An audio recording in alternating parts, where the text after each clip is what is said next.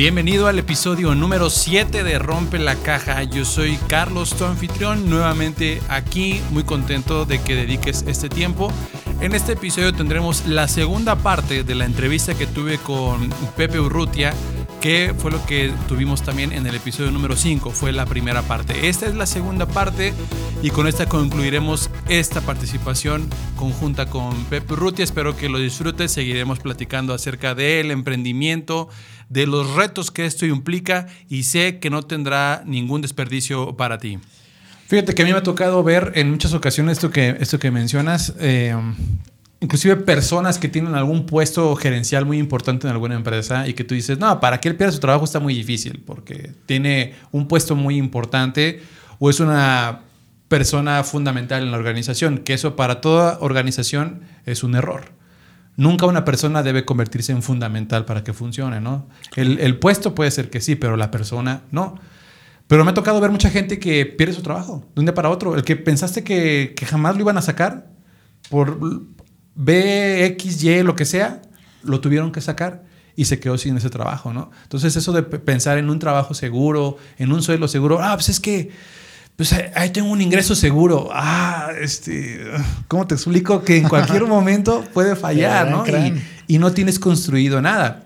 Salvo las personas que tienen más visión allá y, que de ese dinero que ganan, pues a lo mejor lo están invirtiendo en otra cosa, ¿no? A lo mejor están hasta en acciones, no sé, eh, dinero generando rendimientos, que quizá ya es algo importante, que se queda sin trabajo, aparte de vivir de tu liquidación, si es que te toca liquidación, pues tienes otro, otro ingreso como tal. Y eso, podría funcionar. Pero sí, lo que tú dices es muy cierto.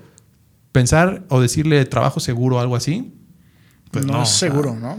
No, no, no, para, para nada seguro. Claro. Además, eh, el tema, Charlie, es que eh, también yo creo que, bueno, a mí lo que me movió, participé antes en algunas convocatorias también para otros trabajos. Y no, o sea, me, me, daban el no siempre no. Por este tema, otra vez, el mismo problema de eh, la profesionalización del, del, sector público, el factor político, de que no depende concretamente de tus capacidades o de tu este, preparación o de las cartas que puedas presentar, ¿no? Sino que depende de otros factores como pues la recomendación, ¿no? El, el vínculo político. Sí, los este, contactos, las relaciones. Sí, que porque tienes contactos o conocidos que están en otro partido y entonces, o sea, esos temas a mí de verdad es como basura, ¿no? O sea, entonces, este, esto es, son los móviles que a mí me, me, incentivaron para eh, este, fundar el IMAP. Y eh, pues les digo, pues, ahora mismo estamos en, en, este proyecto. Creo que estamos entrando a una etapa ya de, en el que este, la motivación ahí está, por supuesto, pero debe de entrar la disciplina. ¿no? Esa es la otra etapa de los emprendimientos. Eh, no todo es el primer momento de, eh, de cuando estás motivado. Es como una relación de pareja, Charlie. Es como cuando tú y yo nos conocimos. Ah, Para volver al relajo, porque oh, como que el podcast se está volviendo muy aburrido. el podcast está aburrido. este, eh, sí, es como una relación de pareja. O sea, la etapa de enamoramiento está toda madre, ¿no? O sea, está muy padre y, qué bonito. Todo es emoción, todo es ilusión, padrísimo. Así es un emprendimiento. Al principio estás, no manches. Es más, Mayra se sorprendió porque dices que me sorprendiste de todo lo que hiciste en un día, dos días. Ya tenías todo. Ya claro, tenías, por la motivación. Tenías el logo, tenías este, el nombre, ya te habías movido para ver cómo inscribir, cuánta, eh, la proyección financiera, ¿no? Sí. Dices, ¿qué onda? Todo eso te lo aventaste así en, un 2x3. Este, Así fueras para limpiar la casa. Exactamente, eso me decía. Ojalá agarraras un trapeador, Pepe, o una escoba y me ayudaras un poquito. Sí, pero pero como si lo hago, pues no. O sea, como, yo soy el chalán de esa casa. bueno. No, este, eh, pues no me pesó. No, no te creas. Eh, eh, un emprendimiento es así, ¿no? te motivas, pero llega el momento de, en el que esa curva de motivación va para abajo y entonces debe de ser soportada por la disciplina. Estar constante. Y yo creo, perdón, Pepe, pero yo creo que tiene que ver mucho cuando enfrentas la realidad del lanzamiento del proyecto. Porque cuando tú emprendes algo, traes la idea, andas emocionado, andas motivado. A mí me ha pasado con muchos proyectos y lo lanzas y a lo mejor no tiene la respuesta que tú esperabas. La mayoría de las veces no responde como tú soñaste o como te lo imaginaste. A lo mejor a veces sí, y habrá unos tiros de suerte que dices, wow, no, o sea, qué padre, que hubo una respuesta inesperada, increíble. Pero la mayor parte del tiempo emprendes algo y no tienes esa respuesta que a ti te hubiera gustado. Puede ser desde cosas como este podcast, por ejemplo, que dices, ay, bueno, a mi podcast y que toda la gente lo escuche y te imaginas a todo el país. El próximo Wherever Tomorrow aquí va a estar. Y lo lanzas y, dices, mm, en una semana cuatro reproducciones, ¿no? O sea, y a veces puede ser así como chin, pero ahí yo creo que hay donde mueren muchos proyectos por falta de lo que tú dices, la disciplina. Porque en cuanto se rompe la ilusión, ese sueño dorado, esa luna de miel del lanzamiento del proyecto, y que te das cuenta de que la realidad a lo mejor, eh, bueno, no, no, quiero tocar algo delicado, pero lanzas los, los, proyectos, las convocatorias para inscribirse a los cursos y no recibes la respuesta que tú te hubiera gustado. Nos ha pasado, ¿eh? Y tú dices, ah, yo, yo, me imaginaba que para estas fechas pues ya vamos a tener a lo mejor un, un 40% de inscripción o, o, un 60%, habías proyectado algo así y, y empiezas a ver que la realidad es otra. Y entonces ahí tienes dos caminos. Una es o desistes y se muere algo que a lo mejor pudiera funcionar eh, con un poco de más tiempo, con más disciplina, quizá una reestructura de la estrategia, no lo sé. Claro. Eh, o agarras la disciplina y empiezas a dar pasos constantes, seguido. Y, y es a lo que quiero empezar a ver ahorita eso contigo. Ok, ya, ya hacen los primeros lanzamientos, convocatorias, este, se enfrentan a la, a la realidad. Y ahorita, ¿qué nos puedes decir de qué estás enfrentando, o sea, cuáles son ahorita los retos, qué descalabros estás teniendo, aprendizaje y cómo estás ahora visualizando lo que viene, qué es lo que vas a hacer de, aquí en adelante. Sí, precisamente a nosotros nos ha pasado eso, Charlie, ¿no? Nosotros en la proyección financiera que hicimos dijimos, no, pues mira, vamos a sacar tantos programas, se van a aperturar y entonces... Recibimos eh, tanto. recibimos tanto, eso significa que tú y yo ya renunciamos a nuestros trabajos. Sí, nos vamos de viaje. no, y, y, de verdad lo piensas, ¿no? O sea, también lo proyectas y te haces ilusiones y creas tu mundo acá alterno. Este, pero ya en la realidad es totalmente distinto. De los cuatro, por ejemplo, nosotros eh, sacamos cuatro programas en diciembre para promocionarlos y de eso solamente aperturamos uno. Ok. Pero. O sea, ni siquiera abrieron todos los que estaban planeados. No, no, no estaban. Pues no. O sea, eh, tenemos este prácticamente. Eh, pues uno que está aperturado y otro que está viendo si se apertura. El tercero, eh, tenemos un convenio con, con, Ruge para el diplomado en, emprendimiento, liderazgo y emprendimiento. Ese, como tenemos un convenio, tenemos que seguirle dando. O sea, independientemente de todo, Tiene que. le tenemos que dar porque convenimos eso, ¿no? Y ya hay otro que incluso desechamos, ya lo bajamos del barco, dijimos, este no este va a funcionar. ¿Cómo llegamos a eso? Eh, porque en el arranque del emprendimiento fue un boom, ¿cómo lo sacamos? La verdad es que la respuesta en redes sociales nosotros cuando sacamos el IMAP fue, nos sorprendió a, nosotros mismos. O sea, en menos de un mes ya tenemos mil likes. Órale. De seguidores. Tienes más que mi página de mi negocio de Mediatek. Eh, creo que apenas vamos a llegar a 900 y tiene como 8 años. bueno, imagínate, ¿no? Digo, es un sector distinto, ¿no? El tuyo está especializado a lo que haces. Acá es lanzar programas de una escuela y una escuela, pues, ¿no? Pero además sí nos sorprendió porque dijimos, bueno, este, nosotros proyectábamos, si acaso, 200 likes para empezar, ¿no? No, pues bueno, mil, así dijimos, ¿qué onda? No, pues, o sea, no sé, nos Esa es la parte que te decía ahorita. A veces te sorprende a, lo positivo. Sí, sí, sí. Y que dices, wow, es más de lo que esperé, ¿no? Eh, sí. Continúa. Este, nos, nos, nos, sorprendió, pero ya a la hora de amarrar al cliente o... de materializarlo. De, materializarlo, ahí es donde ya nos llevamos el, el balde de agua fría, donde decíamos, bueno, de esos mil likes, ¿cuántos se traducen en estudiantes que quieren tomar uno de estos programas? Y, y ya, súper, así, poquitos, ¿no? Esa es una tasa, le llaman tasa de conversión, que es muy interesante porque en, actualmente para todo lo que tiene que ver, bueno, quiero entender, ese, ese programa del que estás hablando ahorita, eh, ¿era de, tipo virtual o era presencial?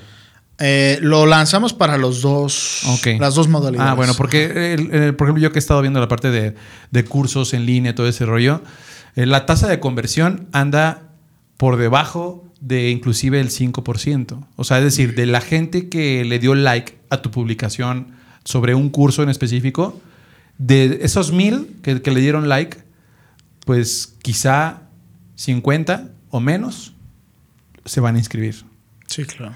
Y, y es mucho. Hay casos en los que ni siquiera eso. Ni o sea, la eso. tasa de conversión es muy baja, pero por eso tiene que ser un alcance muy, muy, muy amplio, muy grande, para que empieces a convertir a una cifra que, que sea negocio, que, que realmente te convenga. Pero, pero pues sí, o sea, es un descalabro. es- Eso es un. Ah, te rompe el corazón en algún sí, momento. sí, ¿no? sí. Pero, pero ahí, ahí va la pregunta, ¿no? ¿a qué retos nos enfrentamos? Pues a ese, ¿no? Pero, pero hay que dimensionar que, que así es esto, ¿no? O sea, no, obviamente se vale hacer proyecciones y todo, pero, pero ya en números reales eh, no debes de echar a la basura la gente que sí está interesada y que a final de cuentas, fíjate, nosotros tenemos eh, cinco meses funcionando, Ujú. De los cuales el último mes ya es con alumnos inscritos en nuestro primer programa. Oh, qué bien. O sea, si lo ves desde el punto positivo, dices, no manches. O sea, a ver, primero, tuviste un alcance que ni tú te esperabas. Segundo, la proyección principal, incluso la idea original era sacar un primer programa piloto. Esa fue la primera idea. Ya después dijimos, ah, mira, también este y también este, y podemos sumar este. Vamos a lanzar cuatro. Ah, qué padre, no, man, nos vamos a hacer millonarios. no, y, no, y- y no pasó eso, ¿no? Pero se cumplió. O sea, la idea original eh, se cumplió, ¿no? Tenemos una- un programa aperturado. Además, eh, lo que siempre, mm, lo que sí te motiva un montón, Charlie, y no me dejas mentir, es un cliente satisfecho. Sí. Que te agradece y que dice, no manches, nunca Me había tomado, me hiciste". encantó. Es más, hay, hay personas, o sea, con todo el respeto que me merecen las universidades ya de marca, ¿no? Este, privadas y públicas, que dicen, esto ni en mi universidad en cinco años lo había visto. Y Sí, yo sí, sí. lo aprendí en un fin de semana. O lo aprendí en una clase, en dos clases, que me dio clases este profe, y en línea además, ¿no? Hay gente que en una sesión de un curso, una clase en línea de una hora, ven más que a lo mejor en seis meses Claro. de una escuela tradicional. No, es que las, las- es- hacia allá va eh, la tendencia también. Nosotros aperturamos este tema de, de la educación en línea, eh, que no todo es Zoom o, o Meet o estas herramientas, sino que la educación en línea es permanente, debes de tener una plataforma, material disponible a disposición en el momento que tú lo quieres hacer, con la portabilidad de que sea de- desde tu celular, desde un equipo de cómputo, las 24 horas del día. Y para eso ya hay herramientas, ¿no? Gratuitas incluso, ¿no? Nosotros, nuestro gran ideal es crear una plataforma propia, ¿no? Del IMAP. Pero de momento, pues vamos arrancando y literal estamos utilizando las herramientas gratuitas de Google Classroom, ¿no? Por ejemplo. Eh, una maravilla. Google Classroom desde mi punto de vista. Eh, y sí tuvimos que pagar algunas no lo cosas. conozco, ¿no? lo voy a investigar. No, no había escuchado No, Classroom, está, lo voy a checar. está muy Sí, padre. Porque puedes cargar un montón de cosas, ¿no? Y en tiempo real, dejar tareas, actividades, y en tiempo real ahí calificas y todo. Interesante para quien nos está escuchando. Si trae, un proyecto, es, es enfocado a educación en línea. Educación, puedes lanzar tu curso, por ejemplo. Y es gratuita la herramienta de Es Google. gratuito. Tienes Google, una cuenta de Gmail gratuita y ya con eso. Google Classroom y tú puedes. Ah, sería bueno que lo. Yo lo voy a checar. Obviamente, este, ya después Google también te dice, no, pues la, por ejemplo, la capacidad, ¿no? Para almacenar Ah, archivos, pues ahí ya. Versión si premium te permite. Ya esto. te va a permitir, exactamente. sí, sí, sí. Lo que sí tuvimos que este, invertir fue en, en las sesiones de Zoom. Este, porque yo necesitaba que fueran grabadas siempre y cuando los estudiantes y el maestro estuvieran de acuerdo en protección a sus datos personales. Recordemos que la educación es, es tu preparación y esos son datos sensibles, lo- los tiene considerado la, la legislación, ¿no? Entonces tienes que estar, eh, te tiene que dar ese permiso, ¿no? Pero eh, a nosotros nos dieron permiso y por tanto eh, pudimos grabar las sesiones. Y ahí sí, eh, Zoom creo yo que es la plataforma más estable de, las- de los streaming o de las... Ujú. de- sí, de los streaming, ¿no? Eh, Google Meet sí me gustaba, sobre todo por la portabilidad de, de Google Drive y Google Classroom y tener todo en Google. Todo Ah, integrado. está muy padre. Ujú. Pero al momento de contratar Google Meet, oh, fue un rollo. Te tuviste que ir con otra empresa y que es un intermediario. Oh, qué y, y- y Zoom no. O sea, tú lo puedes capturar desde tu computadora, capturas tu tarjeta e inmediatamente ya tienes tu, tu cuenta habilitada. Y, y tú contrataste Zoom para la cuestión de poder grabar. De poder- grabar las sesiones. De poder grabar y de que se extendieran, porque recordemos que Zoom te ofrece solamente 40 minutos, los primeros 40 minutos, y después se corta y tienes que iniciar otra sesión. ¿Y qué, qué, es lo que te graba? ¿Te graba lo que tienes en pantalla, lo que se dice o qué? Se graba las intervenciones de los estudiantes, se graban incluso la caja de comentarios, los archivos que puedes enviar en ese momento, la presentación en vivo, este, en fin, ¿no? Em, entonces, bueno, pues sí tuvimos que invertir en eso. Eh, gastos extras en el IMAP que tuvimos que hacer, por ejemplo, eh, los banners publicitarios. Hay apps muy buenas ya, gratuitas. No te van a hacer la chamba de un diseñador gráfico, por supuesto que no. O sea, algo muy, muy profesional, contacta a un diseñador gráfico. Para eso estudió, estudiaron esas personas, ¿no? Eh, pero hay muchas herramientas que sí ya tú de manera autodidáctica la puedes hacer, ¿no? Son plantillas ya prediseñadas y que tú nada más modificas y le pones tu marca. Entonces es lo que hemos hecho nosotros, pero también lo pagamos. Videos promocionales también las pagamos. En fin, esos son los retos que a los que nos hemos enfrentado, Charlie. Eh, eh, darnos a conocer.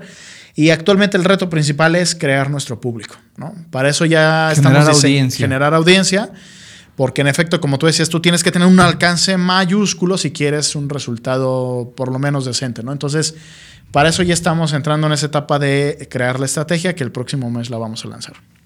Ok, eh, ahora que tienes la experiencia de, haber emprendido algo así, ¿tú consideras que emprender algo de educación en línea eh, está disponible prácticamente para cualquier persona o sí tiene que haber como una especie de eh, personas que estén enfocadas a cierto ramo? ¿O, tú cómo lo ves?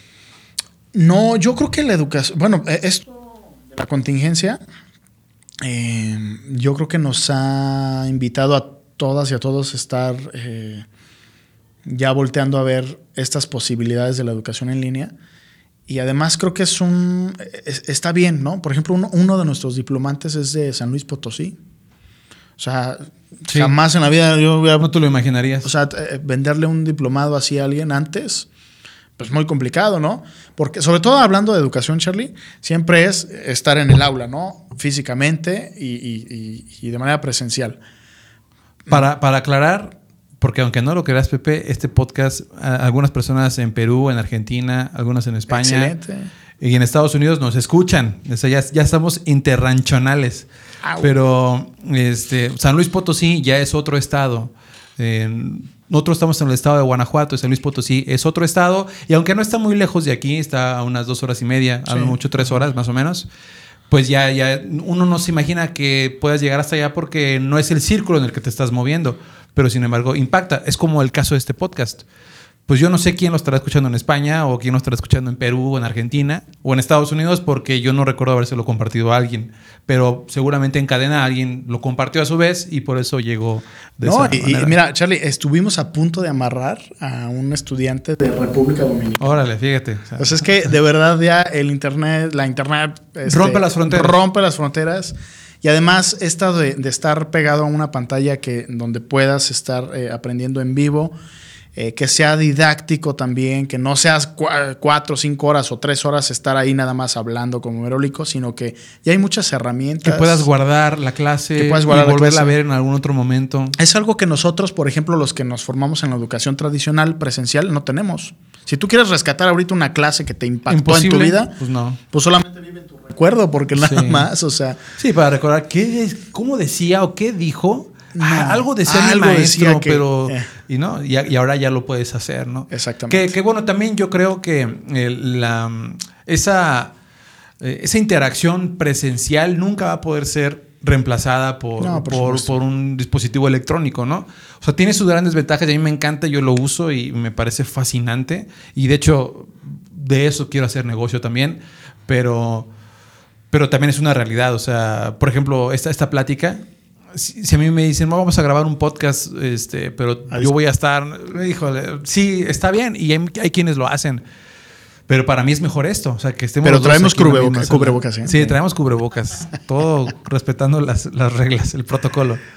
Pero, pero sí, sí, eh, nunca va a ser lo mismo, ¿no? Eh, mm, pero yo creo que también es mucho romper ese paradigma. O sea, ¿por qué no? O sea, ¿por qué la educación tiene que ser a forciori en... Incluso, vamos, eh, ya está muy rebasado esto de estar en un aula con donde el profe diga todo, el alumno esté sentado toda la vida y solamente haga preguntas. Eh, y además sea por grupos generacionales. O sea, es un sistema de la revolución industrial, ¿no? De fabricación en masa, así. O sea, es súper. O sea, la verdad es que esa educación ya.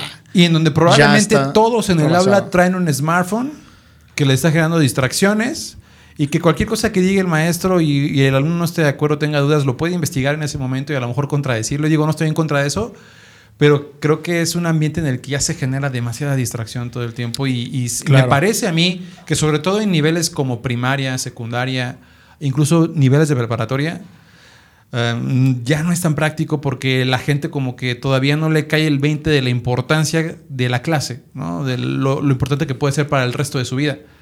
A lo mejor en, en, universidad sí hay más la conciencia de decir, no, pues ahorita el smartphone no lo voy a checar porque estoy en clase y quiero sacar el mayor provecho de este tiempo que voy a estar aquí, ¿no? Pero un, un, alumno de secundaria no entiende eso.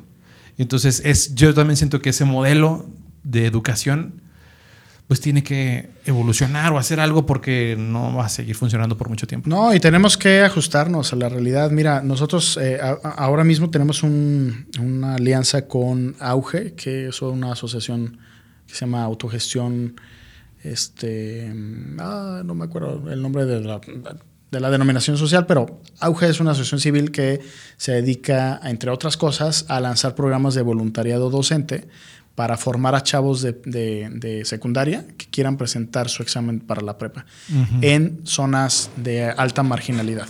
Por ejemplo, León, que es este, Las Joyas, ¿no? que es una, una zona muy, pues, muy marginada socialmente. ¿Qué haces en una zona marginada para establecer educación a distancia en línea? donde los chavos no tienen internet. Eso está ahí. Órale. Entonces ahí ya te cambió. Dices, una sesión de Zoom no se va a poder. o sea, son chavos que si, si les va bien, tienen un smartphone.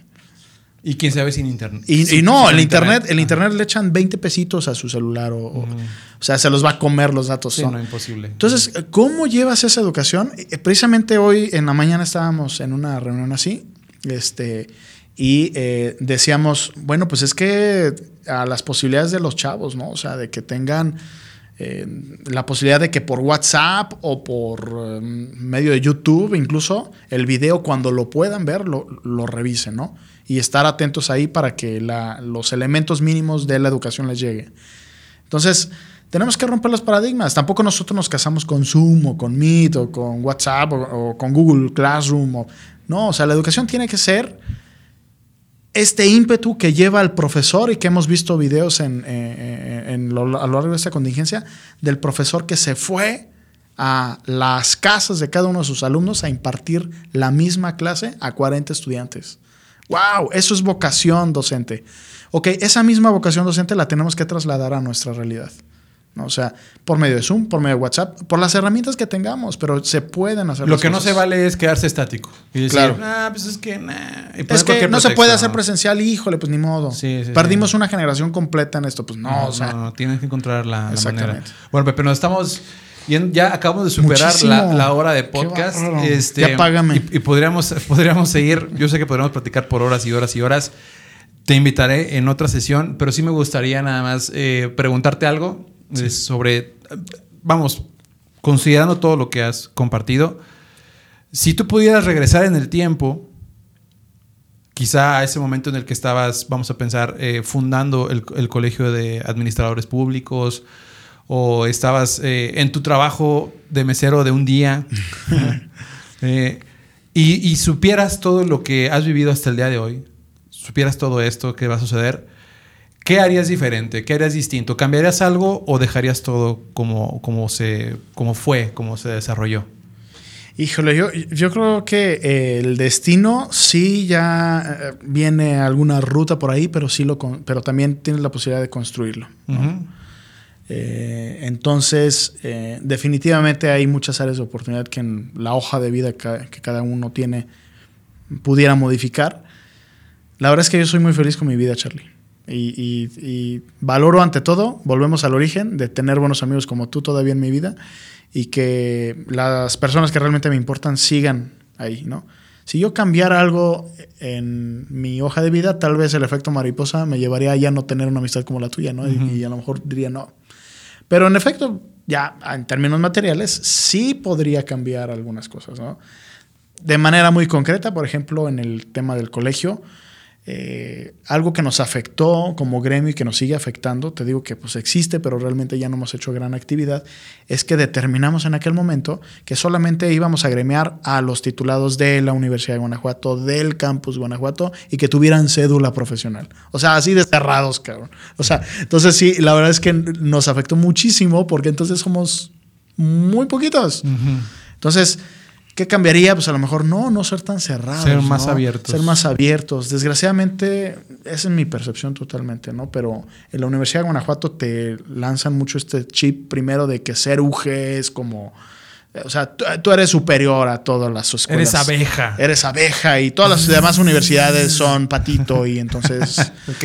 Pues no, o sea, eh, salte de esa burbuja porque estás viendo en una mentira, ¿no? O sea, te das cuenta que afuera simplemente presentas tu título, aunque, hayas aunque sea egresado de otra universidad y, vale lo mismo que el tuyo. Y que hay gente que ni siquiera tiene preparación y es más fregona que tú. Claro, hay mucha gente que ni siquiera tiene una carrera y es un fregonazo en su vida, ¿no? Entonces también tiene más éxito que tú. Salte de esa burbuja. O sea, eh, no creas en estos patrones prefabricados, ¿no? De que esto es ser exitoso o sea, la verdad es que... Sí, esos estereotipos. Es un estereotipo totalmente. Eh, eh, como el estereotipo que decíamos, ¿no? Mm, emprender, y con eso un poco como cierro el tema del que platicamos, Charlie, que emprender significa, estereotipo número uno, tener tiempo para hacerlo, falso. Segundo, siempre vas a estar motivado, falso, ¿no? Entra la disciplina. Y eh, el tercero con el que yo me quedaría, eh, que es el que más, con el que más me identifico, es que, que el emprendimiento significa que solamente lo vas a hacer cuando tengas, eh, cuando no tengas un trabajo seguro y estable. Totalmente falso, ¿no? Recordemos, la seguridad y la estabilidad te la das tú mismo en un proyecto que sea tuyo. Lo demás son circunstancias, es un contexto que, se, que puede cambiar de la noche a la mañana. Hay algo que a mí me gusta mucho, ya con esto cerramos, a ti que nos estás escuchando ya para que descanses de tanto hablar y hablar en este maravilloso podcast. Podcast. Eh, algo que a mí me gusta mucho y que hablaré en, en, episodios más adelante es sobre la diferencia entre ser una persona intencional y una persona circunstancial. Y sí, hay personas que son circunstanciales, personas que pues están así porque pues es que así está la cosa. Oye, ¿y por qué no has hecho esto? Pues es que no se puede. Oye, ¿por qué, ¿por qué no has crecido en esto otro? Pues es que ah, aquí, pues así, así se dieron las cosas. Oye, ¿por qué no has emprendido esto? Pues es que pues no, no se puede. Es que ahorita ve cómo está la situación, está muy difícil. El COVID. Y están al otro lado las personas intencionales, que no importa lo que esté sucediendo alrededor. Claro, hay que analizarlo, hay que tomarlo en cuenta, pero siempre van a hacer algo, ¿no? Eh, la, clásica frase de pues, si la vida te da limones, pues haces agua de limón, ¿no? ves la manera de que lo, con lo que hay generes algo y que no se convierte en, no, pues es que hasta que las circunstancias ideales lleguen, entonces voy a, voy a cambiar. Jamás va a suceder así. Eso, eso nunca pasa así. Eh, ese tema del, tiempo, de, es que no tengo tiempo y que esto y que lo otro. Yo leo a un, escritor, eh, Andy Stanley, me parece buenísimo. Eh, él dice algo que a mí me, parece muy interesante. Lo escuché en algún podcast de él. es, es, una persona pues, muy ocupada tiene, muchas, muchas ocupaciones, pero a la par tiene algo así como 22 libros o 25 libros y mucha gente que lo conoce y sabe lo ocupado que está en eventos, en actividades, esto y otro, porque es conferencista y toda la onda, le preguntan, oye, ¿a qué hora escribes tus libros? O sea, ¿en qué momento tienes tiempo para dedicarte a escribir tus libros? Que es un emprendimiento, porque él vende esos libros y le generan ingresos. Y él dice, bueno, ¿tú ves Netflix? Y él dice, pues sí, dice, mientras tú ves Netflix, yo escribo libros. Y esa es una diferencia brutal entre mucha gente. Y no estoy en contra de Netflix. Ahorita platicábamos un ratito de Netflix y, de series. A mí me encanta y me gusta verlo. A mí también. Pero a veces no damos ese equilibrio correcto y le dedicamos y sumamos las horas en la semana y decimos, no manches, sí le estoy dedicando cuatro o cinco horas por semana a Netflix. Si me voy así, hay gente que le dedica mucho más que llegando del trabajo, pues son dos capítulos de una serie en Netflix o tres, y luego ya se duerme y al día siguiente es lo mismo. Horas que pudieron haber utilizado pues para empezar a concretar una idea, empezar a darle forma, empezar a escribir algo, no sé, dependiendo del área a la que te vayas a dedicar a emprender, pero que el tiempo no se convierta en un pretexto para decir, no, es que, que emprendan los que tienen no tienen un trabajo, tienen una liquidación que les permite vivir durante los siguientes seis meses y entonces sí que le den forma a su idea y la lancen. Por favor, o sea, no, claro. La, menor cantidad de emprendimientos exitosos que conocemos nacieron así. Es una cantidad mínima de, gente que... Sí, nosotros, a nosotros nos pasó lo mismo. La verdad es que también tienes que invertir eso, ¿no? Después de tu chamba, pues vas a llegar a comer y después de comer seguir trabajando, pero ahora en, en, el, en la otra chamba, ¿no? Que es tu propio proyecto. Sacrificar. A final de cuentas es eh, eso. Por un bien más allá, más adelante. Sí, todo beneficio es implica sacrificio, ¿no? Claro, sí. O sea, por eh, el oro, hay una canción muy buena de Martín Valverde que me, que me gusta que dice, el oro para que brille, por el fuego tuvo que pasar. Exactamente. Es, necesario.